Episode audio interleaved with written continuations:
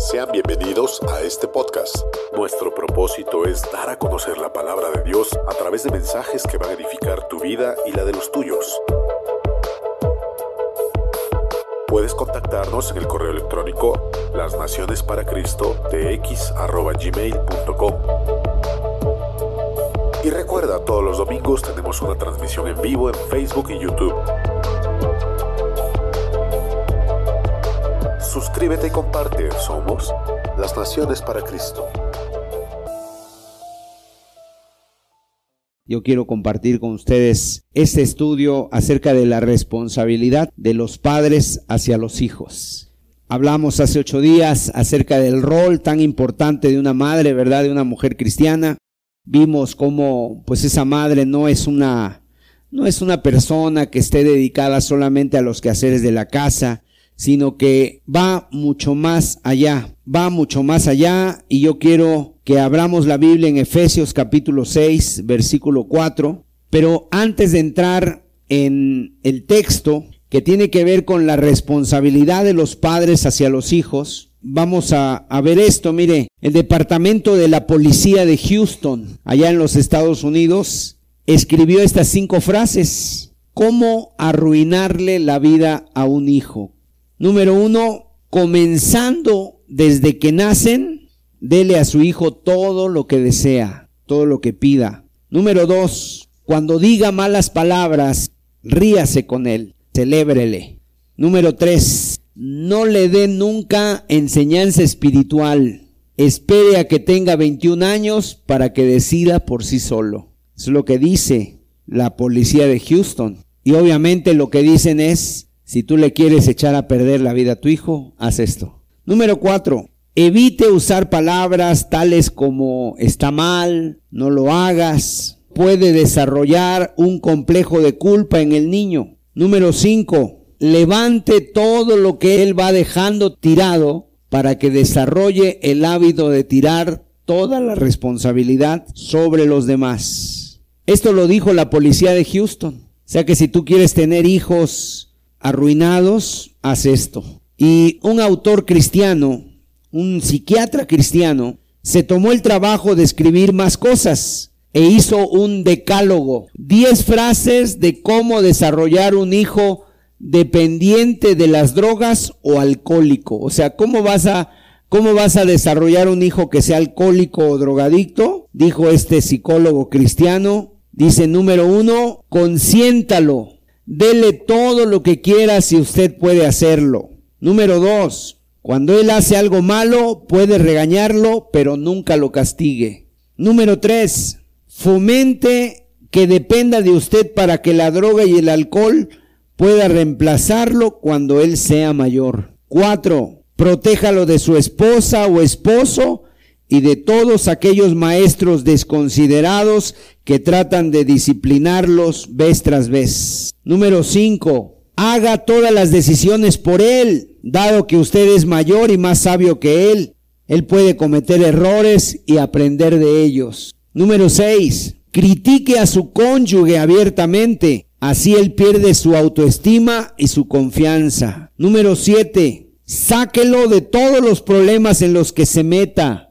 Nunca le deje sufrir las consecuencias de sus propias conductas. 8. Resuélvale siempre las dificultades para que siempre dependa y recurra a usted. Cuando sea mayor, no sepa enfrentar las dificultades, recurrirá a la heroína o al alcohol. Número 9. Intente dominar a su cónyuge y convertirla en un alcohólico también. Así estará más seguro. Y número 10 automedíquese todo lo posible. Así él no tendrá dificultades en imitar. Obviamente que esto lo dice esta persona, un psicólogo cristiano, utilizando, si se le puede llamar algo a la inversa. O sea, si tú quieres que tus hijos sean delincuentes, sean, como dice aquí, alcohólicos o drogadictos, haz esto. Obviamente que un padre no quiere que sus hijos sean así.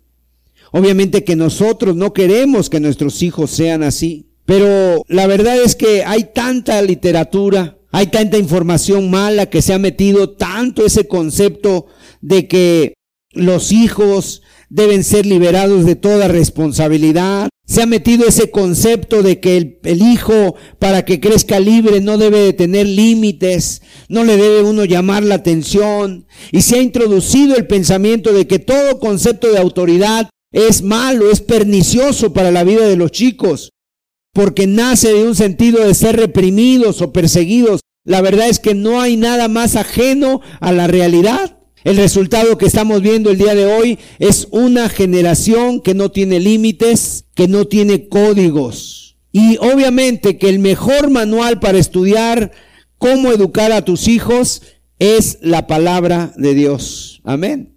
Es el mejor manual para el matrimonio, para el hogar, para la familia. Y la Biblia está llena de indicaciones. Si tú quieres ser un buen padre, conforme a la palabra de Dios. Si quieres ser un padre, hay que leer la palabra de Dios. Mire, el texto que vamos a estudiar es Efesios 6:4. Es muy sencillo, pero muy contundente el texto. Y dice así la palabra de Dios. Y vosotros padres, no provoquéis a ira a vuestros hijos, sino criarlos en disciplina y amonestación del Señor. Cuando Pablo escribió esta carta a los Efesios, existía en ese tiempo la ley romana. Y en, dentro de la ley romana había una ley llamada la patria potestad. ¿Y qué significaba eso? El padre tenía derecho de hacer lo que quería con la vida de su familia. Esa era la ley romana, la patria potestad. O sea, el padre tenía el derecho de hacer lo que quería con su familia, con sus hijos y con su esposa. De tal manera que cuando un chico nacía, ¿saben lo que hacían los romanos? Sobre todo en la gente pudiente, la gente que se dedicaba a la política, los grandes, ponían al chico a los pies del papá. El padre lo miraba y si el padre se inclinaba y lo tomaba y lo levantaba, significaba que el chico iba a ser miembro de la familia. Pero si el padre lo dejaba, significaba que ese hijo iba a ser tirado literalmente a la calle. Eso hacían los romanos. Y la gente los agarraba y, y no eran orfanatorios, sino que los llevaban para hacer todo tipo de cosas con ellos. Y los convertían en delincuentes. A los varones se los llevaban para convertirlos en esclavos y a las mujeres para convertirlas en prostitutas. Fíjese lo que dice un filósofo llamado Séneca. Él dice, acuchillamos a un toro salvaje, estrangulamos un mal perro y a un chico que nace enfermo o deforme, lo ahogamos. Era la mentalidad de esa época. El padre tenía todo dominio sobre los hijos. Por eso esta frase que acabamos de leer es más que una frase. Digamos que cuando Pablo escribió que los padres no provoquen a ir a sus hijos, sino que los críen en disciplina y amonestación del Señor. La verdad es que en ese momento fue un impacto totalmente contracultural. O sea, ahorita nosotros ya sabemos la palabra de Dios y escuchamos este texto y no nos causa algún impacto. Pero a ellos les causaba un impacto porque decía, pero ¿y la ley romana qué? Si yo puedo hacer con mi hijo lo que quiera, entonces iba en contra de la cultura y además eran leyes. Leyes que la gente podía tomar, obviamente, y les está diciendo a los padres, no les está diciendo lo que decía la ley romana, no les está diciendo tú tienes derecho a hacer con tus hijos lo que quieras, no. Lo que les dice, número uno, no provoques a ira a vuestros hijos. Es lo primero. Y eso es una exhortación. No provocar a ira a vuestros hijos. Ahora, la pregunta, ¿cómo es que un padre puede provocar a ira a su hijo? La palabra provocarlo a ira quiere decir provocarlo al enojo, hacer que tu hijo viva enojado. ¿Cómo es? Los padres, la verdad es que pueden lastimar o podemos, me incluyo, podemos lastimar a nuestros hijos de una manera que ni siquiera nos imaginamos. La verdad es que yo me he dado cuenta de una cosa y ahora últimamente en algunos eventos donde hemos estado, donde hay jóvenes, o más bien esto me lo ha ministrado Dios, que siempre tiene que haber un momento para llamar a los hijos o a los jóvenes al perdón, a perdonar a sus padres. Y es tremenda la cantidad de dolor acumulado que traen los hijos, los jóvenes, los niños. Y no estoy hablando de algo ajeno. Y yo estoy seguro que algunos de ustedes, si tú te acuerdas en un momento de tu vida, algunos de ustedes fueron lastimados por sus propios padres. ¿Cómo un padre puede lastimar a sus hijos? Dice aquí los provocan a la ira, al enojo, a la amargura o al rencor.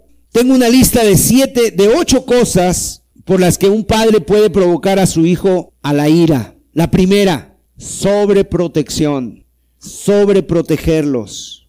Y nosotros como cristianos debemos de tener mucho cuidado en eso, porque a veces sobreprotegemos. Esos padres y esas madres que en un momento dado sobreprotegen a los hijos, que los sofocan a sus hijos, no los dejan vivir. Esas madres que dicen, es que lo tengo que acompañar al nene porque va a ir al centro. Le encargaron comprar un libro y me da miedo dejarlo solo. Voy a ir con el chico.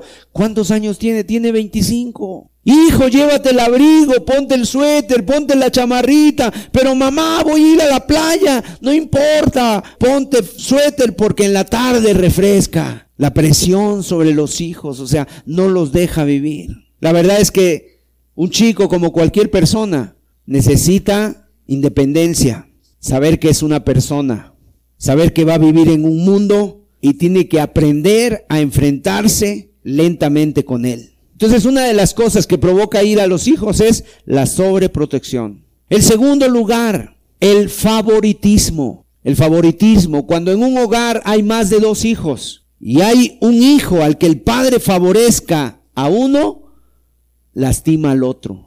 Por supuesto, al que no es favorecido. Y yo sé que en un momento determinado todos pasamos por ese conflicto. Si tú pasaste por ese conflicto, si tú tuviste hermanos, si tú fuiste hijo único, no tuviste ese problema. Pero si tú tuviste hermanos, todos pasamos por ese conflicto. Son dos maneras de ver las cosas. Como hijo, aunque el padre tenga un favorito, siempre el hijo va a decir, mi papá no me toma en cuenta. Mi papá lo quiere más a él. Siempre va a decir eso uno, de hijo. Pero el padre, la verdad es que es un problema cuando el padre tiene favoritismo por uno de sus hijos. La Biblia nos habla en el Antiguo Testamento de un matrimonio, Isaac y Rebeca.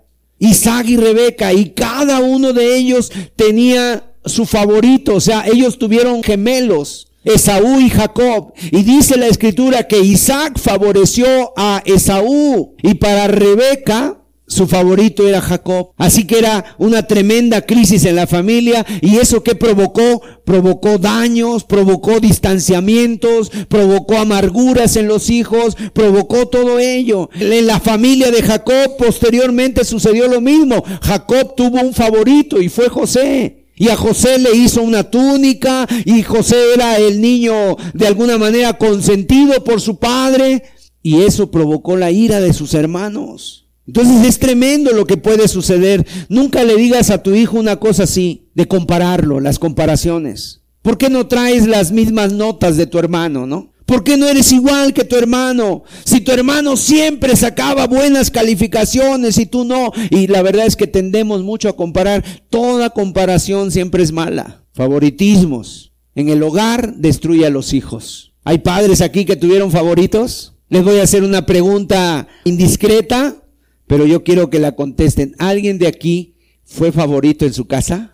Conteste, levante la mano. Sí hubo favoritos aquí. Favoritos. Y eso nos dañó, queridos hermanos. Número tres, otra cosa que provoca ir a los hijos, padres que demandan resultados en los hijos. Yo creo que los padres, todos quisieran que sus hijos fueran una mezcla, no sé, de que fueran del IQ de Albert Einstein, que se parecieran, no sé, a lo mejor a algún actor del cine, que fueran muy guapos, que fueran, no sé, muy habilidosos, que fueran una mezcla de todo, ¿no? Un futbolista, eh, un hombre muy guapo y aparte muy inteligente, todo junto a la vez. La verdad, quiero decirle, eso no existe. Entonces el hijo crece con esa presión. Y en ocasiones los padres se quieren proyectar en los hijos. Y a veces son los padres lo que ellos no pudieron ser, entonces quieren que sus hijos lo sean. ¿Qué nota sacaste? Ocho. ¿Por qué no sacaste nueve? y nunca se siente satisfecho, siempre siente que le falta algo. O sea, nunca le pueden llenar la medida a los padres. Leí la anécdota de un jugador de allá de Estados Unidos. El padre tenía dos hijos. El mayor era muy bueno en el básquetbol Iba a jugar profesionalmente en la NBA, o sea, iba a ser un basquetbolista profesional y su padre tenía todas las esperanzas puesto en él, iba y lo ayudaba y lo empujaba y estaba con él, pero de pronto el hijo murió en un accidente. Entonces, ¿sabes qué? El padre agarró al hijo chico, que no jugaba mal, pero no jugaba como el otro, no era tan bueno como su hermano, y lo presionó y lo presionó y lo presionó para que fuera como su hermano que había muerto. Tenía que ser como su hermano, tenía que ser como su hermano. Y el padre no se daba cuenta que su hijo ya se había muerto y ahora este era otro hijo. Y en un momento determinado el hijo le dice, pero es que yo quiero ser yo. Y muchos padres nunca les llenan la medida. Nunca hay una palabra de aliento. Nunca hay una palabra de decir, lo hiciste bien. Número cuatro, Padres que desaniman a sus hijos, los desalientan. Nunca hay una palabra de felicitación, nunca hay una palabra de afirmación. A veces es difícil. A veces para decirle una felicitación a un hijo hay que ser muy creativo, pero hay que intentarlo. Todo chico tiene un valor y toda persona tiene algo para decirle. Y hay padres que por el contrario nunca tienen una palabra de felicitación a los hijos, sino que siempre tienen una palabra de lastimar a sus hijos. Ya estás bien gordo, mira cuánto comes, eres un flojo. O sea, tantas cosas que desaniman y desalientan. Número cinco, hacerlo sentir que está de más. Le hablan por teléfono a la mamá, la mamá está con los hijos y por ahí en el teléfono le preguntan, ¿qué haces? Si yo no tuviera los niños iría contigo a la tienda, pero ahorita no puedo, porque estoy cuidando a los chicos, ¿no? O sea, ¿qué está sintiendo esa persona? El hijo le está arruinando la vida. Hay padres que le dicen a sus hijos, no, hijo, si tú no hubieras venido, yo hubiera sido un médico. Y a lo mejor terminó nada más la prepa. Pero, o sea, culpa a los chicos de lo que ellos no pudieron ser. Número seis, no dejarlos ser niños. Hay padres que quieren que sus hijos sean adultos. ¿Y qué contradicción? Porque cuando los hijos crecen, quieren que sus hijos sean otra vez niños. O sea que cuando son niños los quieren tratar como adultos. Compórtate, siéntate, no te muevas, esto. Y cuando son grandes, o sea, los, los tratan como niños. La verdad es que hay que dejarlos crecer. Hay que dejarlos a veces que se equivoquen. Hay que dejarlos que sean niños, que corran, que se ensucien. Cuando mis hijos eran chicos, siempre les dijimos, pues no hay que comprarles ropa cara, ¿para qué? Hay que comprarles ropa con la que ellos puedan brincar, saltar y romperlos y que se suban a los árboles, a las piedras, que anden, o sea, que jueguen. No, es que te acabo de comprar esa ropa, no me la vayas a ensuciar, no, esos zapatos son, no, y, y nunca lo dejas que ni se ensucie. Número siete, descuidarlos. ¿Sabes que David descuidó a Absalón? Y Absalón fue uno de los más grandes problemas de la vida de David. Absalón, ¿quién fue? Fue un hijo de David que llegó a ser un hombre tan egoísta que dice que se cortaba el pelo una vez al año y eso porque le estorbaba. Y amaba mucho su cabello, sus guerejas, ahí no sé, traía sus trenzas. Seguramente era un hombre que tenía mucho cabello y el cabello también fue su perdición. Y David los descuidó. Y Adonías, dice la palabra de Dios ahí también, que David tenía un hijo llamado Adonías y que nunca le quiso hacer sentir mal diciéndole está bien o está mal. Eso dice la palabra de Dios. O sea que David descuidó totalmente a su hijo. O sea, David fue un gran rey, fue un gran cantor, fue un hombre de Dios, fue un profeta de Dios. Pero como padre es, difícil porque pareciera que David no fue un buen padre. Y hay padres que descuidan a sus hijos porque están involucrados en el trabajo y la verdad aún nosotros cuando predicamos la palabra de Dios, aún esto es algo que también tiene que ser muy cuidadoso uno porque a veces por el mismo ministerio puede uno descuidar a los hijos. Padres que nunca le dan tiempo a sus hijos, los descuidan, los abandonan. Número 8 hacer canje con el amor o cambiar el amor. Si no te portas como yo te digo, no te voy a querer más. Yo no sé si alguien le dijo así a su hijo alguna vez. Si no te portas de esta manera, ya no te voy a querer. Si usted le dijo eso a su hijo, mire, saque la lengua y muérdasela. Si te portas mal, no te quiero. ¿Sabes qué dice la palabra de Dios? Que aunque nosotros fuéramos infieles, Él permanece fiel. O sea, Dios dice, siempre te voy a amar. Número nueve, palabras ofensivas y castigos crueles. Palabras duras, los humillan, los ofenden, los provocan a ira. Eres un tonto y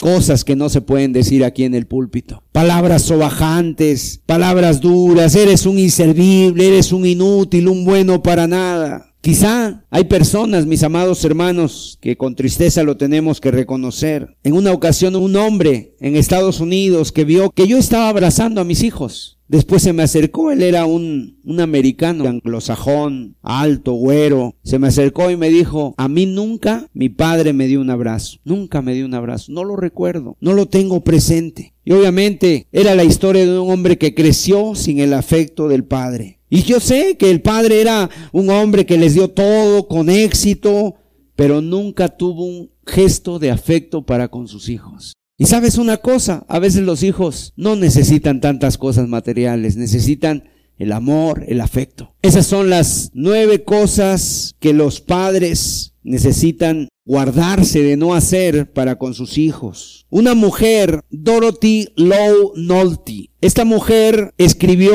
algo que se vende mucho y seguramente algunos lo han visto por ahí en algunos de esos cuadros. Y, y, se llama esto que ella escribió, Los niños aprenden de lo que ellos viven. Es como un poema, está en el original, está en inglés, pero se puede traducir. Entonces dice ahí, si un niño vive siendo criticado, aprende a criticar. Si vive en un ambiente de hostilidad, aprende a pelear. Si vive siendo ridiculizado, aprende a sentirse inferior. Si un niño vive avergonzado, aprende a sentirse culpable. Pero si un niño vive siendo alentado, aprende a tener confianza. Si vive en un clima de tolerancia, aprende a ser paciente. Si vive siendo alabado, aprende a apreciar a otros. Si vive en un ambiente de rectitud, aprende a ser justo. Si un niño vive seguro, aprende a tener fe. Dice, si vive siendo aprobado, aprende a autovalorarse. Si vive siendo aceptado, aprende a encontrar amor en el mundo. Entonces, mis amados hermanos, la primera indicación de esta palabra que acabamos de leer es no provocar a ir a vuestros hijos. O sea, no le provoques a enojo, no le provoques al rencor, no, no dejes que crezcan amargados. Ahora, el apóstol Pablo empieza con una indicación negativa. Lo que no tenemos que hacer, no, no los provoques a ir, esa es la indicación. Pero después vienen unas indicaciones positivas, lo que sí tenemos que hacer. ¿Qué tenemos que hacer? Criarlos en disciplina y amonestación del Señor. Y la palabra disciplina quiere decir enseñar, entrenar, instruir. Mire, hay un texto en Proverbios capítulo 22, verso 6. Dice la palabra de Dios, Proverbios 22, versículo 6, instruye al niño en su camino y aun cuando fuere viejo, no se apartará de él. Esta palabra instruir es la misma, es Enseñar es disciplinar, entrenar, enseñar, instruir. Instruye al niño en su camino, o sea, disciplínalo, eh, entrénalo, instruyelo, enséñalo en su camino. Y sabes, esta palabra es una palabra hebrea, shanak. Pero esa palabra hebrea significa eso, instruir, pero va un poco más allá porque se refiere cuando una mujer daba luz, generalmente contrataban algunas nodrizas o generalmente contrataban algunas parteras. Y las parteras venían y ayudaban a la mujer a dar a luz. Y las parteras de alguna manera se dedicaban a que el niño los primeros días estuviera él creciendo y ellos se daban cuenta, no había, no había nada de esas, este, pruebas que ahora hay del tamiz y todo eso que le hacen a los bebés. No había, sino que ellas enseñaban a los bebés a, amamantarlos. O sea, que cuando el bebé le pegara al pecho materno, y tomara el alimento. Pero para eso ellos preparaban un extracto de dátiles. Los dátiles son unas frutas, eh, aquí las venden como frutas secas, y entonces preparaban un ungüento de dátiles y agarraban con sus dedos y metían la mano en el paladar del bebé ahí hasta arriba y entonces el bebé al probar ese sabor dulce, empezaban ahí a agarrar con su lengüita y empezaban a mover su lengua para extraer todo ese líquido que le habían puesto y entonces cuando los ponían en el pecho de la madre, entonces los bebés ya sabían lo que tenían que hacer. O sea, empezaban a succionar y a comer y a alimentarse. Instruye al niño en su camino y aun cuando fuere viejo, no se apartará de él. Quiero decirles, papás y mamás, que es responsabilidad de cada uno de nosotros disciplinar a nuestros hijos enseñarles, instruirles. Aquí en las iglesias siempre es bueno que haya clases para los niños, siempre es bueno que haya hermanos y hermanas que les enseñen a los niños, siempre es bueno, pero siempre la responsabilidad va a caer en los padres. Los papás somos los que tenemos que enseñarles, ponerles límites, hacerles entender el concepto de autoridad y siempre esto debe de hacerse con amor y sobre todo con el ejemplo. Siempre debemos nosotros ser el ejemplo. O sea, tú no esperes, ningún padre debe de esperar a que lo haga la escuela, ningún padre debe esperar. La escuela hace lo posible, pero la verdad es que cuántos problemas tienen ellos. Muchos problemas. A mí me tocó un día ir a un salón de clases, a dar ahí una escuela para padres. La verdad me dio compasión. La maestra era una mujer ya grande que estaba por jubilarse. Yo creo que tendría 60 años. Y obviamente a esa edad, pues ya no tiene la fuerza, ya no tiene el carácter, ya no tiene esa fuerza para estar lidiando con niños de primaria. Y los niños hacían y deshacían en el salón. Y obviamente no la tomaban en cuenta. No esperes tampoco que la clase de Biblia del domingo lo hace. Lo tenemos que hacer nosotros como familia. Premiarlos cuando hacen algo bien, castigarlos cuando hacen algo mal. Y un chico aprende a valorar lo que hace bien cuando recibe un premio y aprende a preocuparse cuando hace algo mal y cuando recibe un castigo. Pero sabes una cosa que yo me he dado cuenta.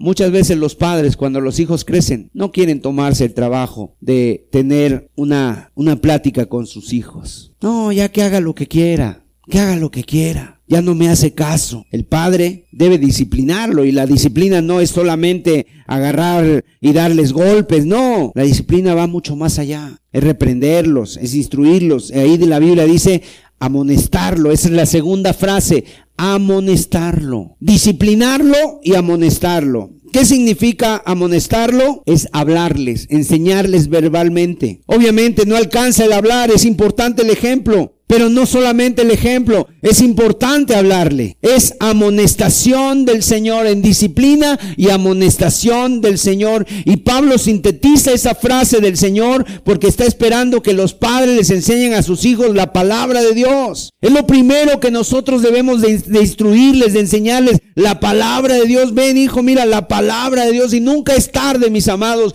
para empezar, para instruirlos. A ver, vénganse hijos, siéntense. ¿Qué creen que leí esto en la Biblia o tengo esta historia que contarles, no sé, de alguna manera, o sea, es tarea de nosotros los padres de enseñarles a nuestros hijos a amar a Dios. ¿Cómo aprenden los hijos? Los hijos aprenden por repetición. ¿Te has dado cuenta o tú te acordarás cuando tus hijos eran pequeños y ahí te pasabas las horas ahí con tu niño? A ver, di papá, papá, papá, y estabas ahí muchas veces, muchos momentos diciéndole a tu hijo hasta que el niño repetía. Y entonces dice, ay, y ahora a caminar igual, y ahora que diga mamá. Y a veces no aprendía eso, decía otras cosas primero, pero lo estaba repitiendo. Y el apóstol Pablo y el apóstol Pedro dice, para mí no me es gravoso hablarles de las mismas cosas. O sea, ¿para qué? Para que lo podamos entender. O sea, Dios tiene un método para enseñarnos y a veces es repetir las mismas cosas. Repetir, obviamente, que tienen que aprender, que sean agradecidos por la comida, por la familia, por la casa, por la ropa. Es nuestra responsabilidad. Un padre se tomó el trabajo de escribir esto. ¿Qué haría si tuviera una segunda oportunidad? Dice, amaría más a mi esposa delante de mis hijos. Me reiría más con mis hijos de nuestros errores y nuestras pequeñeces escucharía más atentamente aún a los más chiquitos. Sería más honesto acerca de mis debilidades y nunca pretendería ser perfecto. Oraría de manera diferente, en vez de enfocarme en ellos, oraría más por mí. Haría muchas más cosas junto con mis hijos. Me dedicaría a alentarlos y animarlos más. Les prestaría más atención a las pequeñas cosas de la vida y a las pequeñas palabras y hechos. Finalmente dice este padre, si pudiera hacer todo de nuevo, compartiría a Dios más íntimamente con mi familia. Cada cosa pequeña y cada día de la semana sería usarla para guiarlos a ellos al Señor padre, que han pasado tiempo, ¿verdad? Y ahora sus hijos seguramente se fueron, crecieron. Y él está viendo hacia atrás y dice, ¿qué haría si yo tuviera otra oportunidad? ¿Qué harías tú? ¿Qué haría yo si tuviéramos otra oportunidad de que nuestros hijos nuevamente estuvieran pequeños? Este padre reflexiona y dice, amaría más a mi esposa delante de mis hijos. Me reiría más con mis hijos en mis errores. Escucharía más atentamente aún a los más pequeños. Sería más honesto, etcétera. Haría muchas más cosas con mis hijos. Hay un texto en la palabra de Dios que dice en tercera de Juan 1.4, no tengo yo mayor gozo que este, el oír que mis hijos andan en la verdad. Miren mis amados hermanos, no hay mayor gozo que este. Ese es un gozo que sobrepasa dinero, posesiones, carreras, propiedades, eh, trabajos, que tengan carros o que tengan ropa o que tengan estudios o que tengan lo que tengan no hay mayor. O sea, hay, hay mucho gozo en muchas de esas cosas. Me gozo porque mis hijos estudien, me gozo porque tengan un trabajo, me gozo porque les esté yendo bien en su, en su trabajo, en su casa, me gozo porque les esté yendo bien en su familia, pero hay un gozo mayor. Y el gozo mayor es este, el oír que mis hijos andan en la verdad. Y sabe una cosa, este texto es como muchos otros textos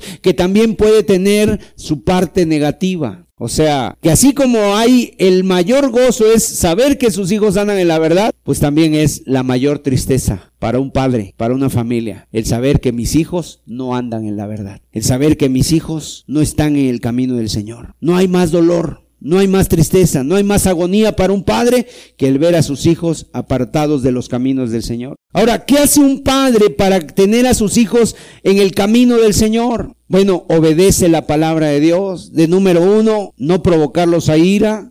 De número dos, instruirlos. Número tres, amonestarlos. Y número cuatro, en el Señor. Y yo quiero terminar este estudio con una historia que seguramente tú has escuchado y es la historia de un hombre del Antiguo Testamento. Este hombre se encuentra en la primera carta de Samuel, en el primer libro de Samuel, y su nombre fue Elí. Yo no sé si ustedes han escuchado acerca de Elí, pero en una ocasión yo leí un libro que me impactó mucho este libro porque hablaba como que las personas estuvieran hablando en primera persona. Entonces como que las personas eran entrevistadas en ese libro y las personas venían y empezaban a hablar de su experiencia. Imagínense que tuviéramos nosotros a Elí aquí. ¿Qué nos diría él? ¿Cómo se presentaría ante nosotros? Se presentaría más o menos así. Mi nombre es Elí. Soy el sumo sacerdote del santuario de Silo. Mi abuelo fue Aarón, hermano de Moisés el libertador. Sirvo en el pueblo de Silo, una comunidad que está en un camino donde pasan muchos viajeros y que habitualmente visitan el santuario. Mi tarea en esta pequeña comunidad de Silo es espiritual. Y vengo particularmente hoy, que se celebra el Día del Padre, como sacerdote, para hablarles de una tarea que no hice bien. Yo era un buen hombre, pero fui un mal padre. Y vengo con la intención de ayudar a un padre de no cometer los mismos errores que yo cometí. Vengo a contarles mi historia, una síntesis, con el propósito de animar y de inspirar a los padres para hacer la tarea mejor de la que yo lo hice. Tengo dos hijos, Ovni y Finés. Sirvo como sacerdote en el santuario y mis hijos me siguen en lo que es mi profesión, porque al igual que yo, son sacerdotes.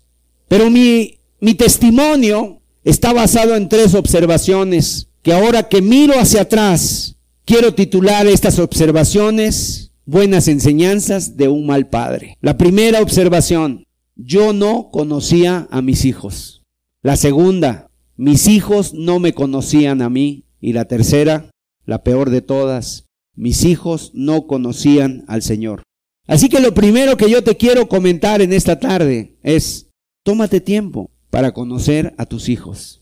Había muchas personas que concurrían habitualmente al santuario cada día de la semana, venían de lejanas tierras a presentar los sacrificios. Y yo conocía a muchas personas que venían al templo, particularmente una mujer llamada Ana que vino a orar al templo y le pidió a Dios un niño y Dios se lo dio. Y yo conocía sus historias, pero yo no conocía a mis hijos. No conocía sus hábitos. Cuando llegué a ser viejo, me enteré de que ellos desacreditaban el servicio a Dios y que se acostaban con las mujeres en el templo, con las mujeres que venían a orar.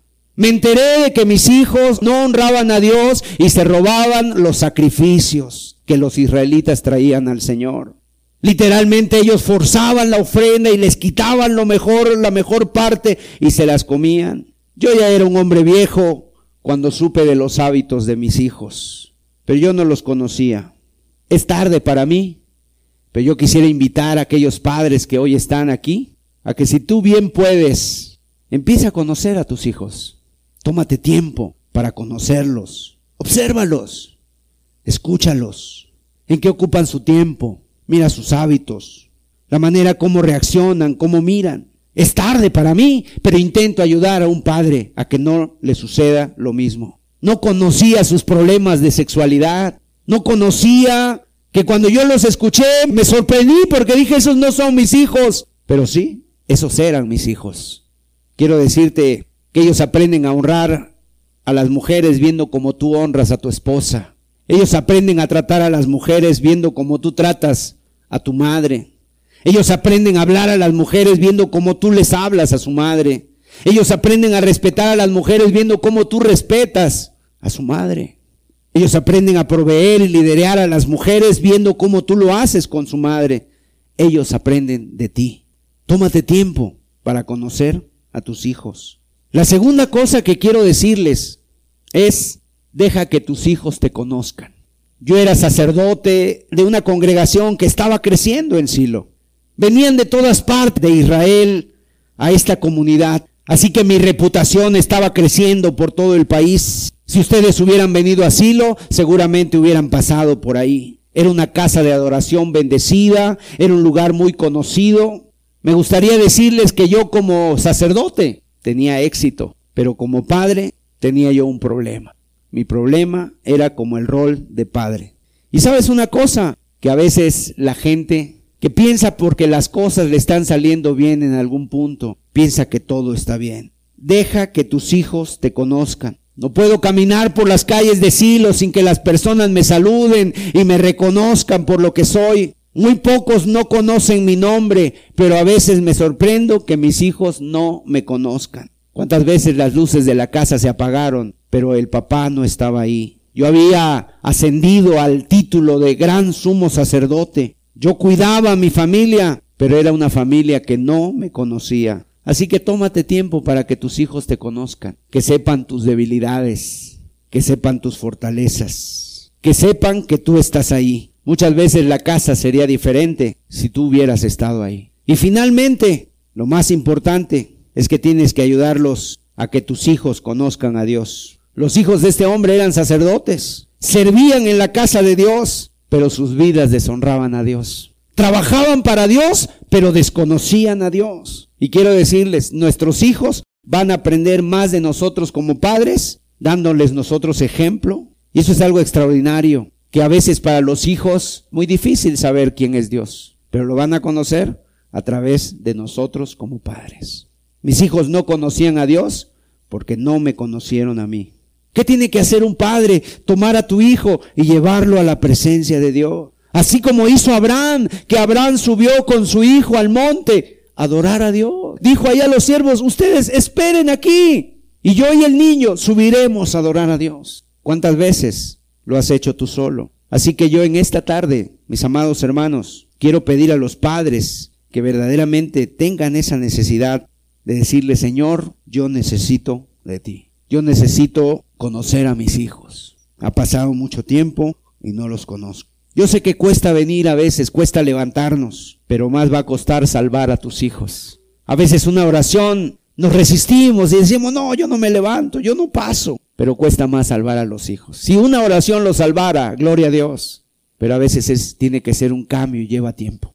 Cerremos nuestros ojos. Piensa por un momento en tus hijos, en qué tal parece que fue ayer, donde todavía estaban corriendo al lado tuyo, donde todavía venían y te buscaban. Y el día de hoy ha pasado el tiempo. Crecieron, se hicieron hombres, se hicieron personas, adultos. Todo fue tan rápido y tantas cosas que se perdieron en el tiempo, tantas cosas que quedaron en el aire. Conoce a tus hijos, obsérvalos, habla con ellos, conoce sus debilidades, conoce sus fortalezas, conoce sus problemas, pero deja también que ellos te conozcan.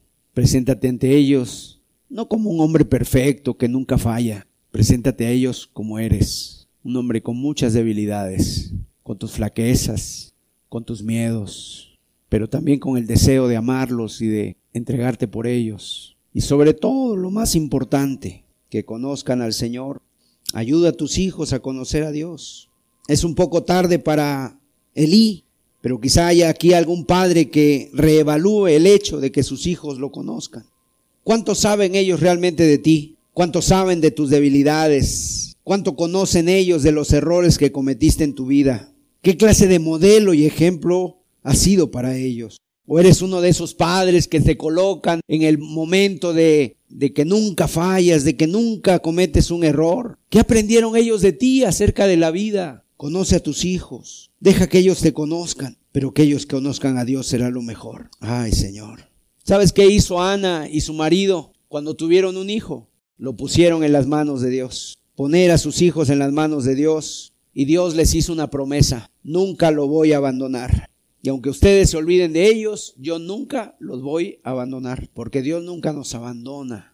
Nunca nos olvida. Así que, mis amados hermanos y amigos, qué mejor que este Día del Padre puedas empezar de nuevo. Hoy es un día para comenzar con ellos otra vez. No importa cuál extraña haya sido tu relación con ellos. Tú eres el Padre, tú tienes que dar el primer paso. Hoy es el día para comenzar de nuevo. Así que esta noche, aquí hay esposas también. Yo les voy a pedir a los padres que se pongan de pie. Pónganse de pie los papás. Y les voy a pedir aquí a las esposas, los hijos, a orar también por sus esposos.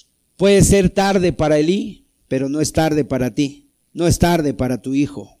Mis amados hermanos, no dejes que los fracasos y las miserias del pasado te detengan. Hoy el Señor puede lavar esas miserias y esos fracasos con su sangre preciosa. Aleluya. No importa lo que hiciste en el pasado, tú eres un varón, pero dile al Señor, yo quiero ser ahora un varón de Dios y que aún no termines conmigo, Señor. Amados, no somos perfectos, nadie lo es, yo no lo he sido. No hay ninguno que no haya cometido los errores que otros han cometido. Pero como padres tenemos la necesidad de decirle a Dios, Dios, ayúdanos. Necesitamos de tu gracia. Y aun si tú tienes hijos que ya están en problemas, esclavos de pecado, en el vicio, el alcohol, las drogas, necesitas que Dios libere a tus hijos. Aún los necesitas que Dios los libere de todos los errores que tú cometiste en el pasado. Y necesitas el poder de Dios para hacer la voluntad de Dios, no en tus fuerzas, sino en las de Él. Oh Señor amado. Padre, estamos aquí parados.